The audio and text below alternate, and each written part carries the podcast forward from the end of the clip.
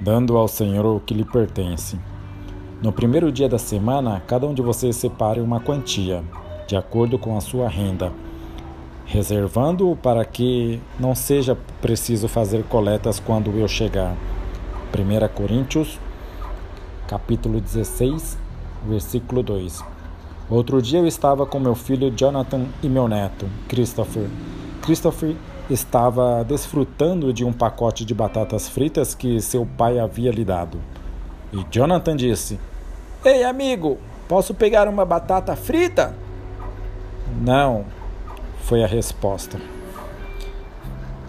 Filho, Jonathan disse, dá uma batata frita para mim? Eu dei para você o pacote todo e só tô pedindo uma batata de você.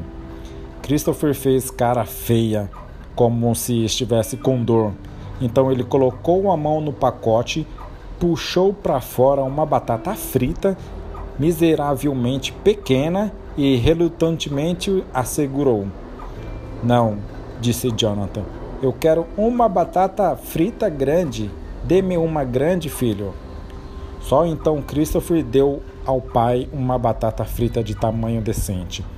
Enquanto eu assistia a tudo isso, pensei em como podemos ser assim com Deus.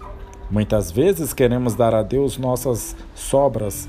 Deus nos dá nossas vidas, nossa saúde, nossa renda, tudo vem dele. Então ele diz: Eu gostaria que você me devolvesse uma porcentagem.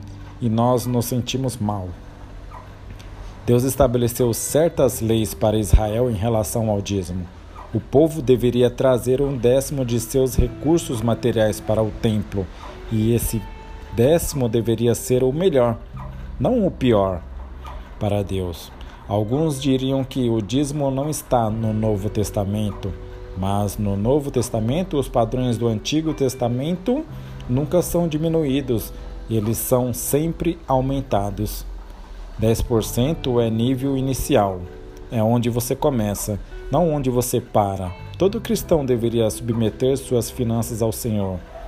Adoramos ouvir o que a Bíblia diz sobre oração, sobre esperança, sobre o retorno de Cristo, sobre conforto, mas quando se trata de dar, somos como Christopher e a pequena batata frita. Devemos receber tudo o que a Bíblia diz sobre tudo e simplesmente fazê-lo. Devemos nos render, devemos nos render a palavra de Deus. Devemos nos jogarmos a essas ações.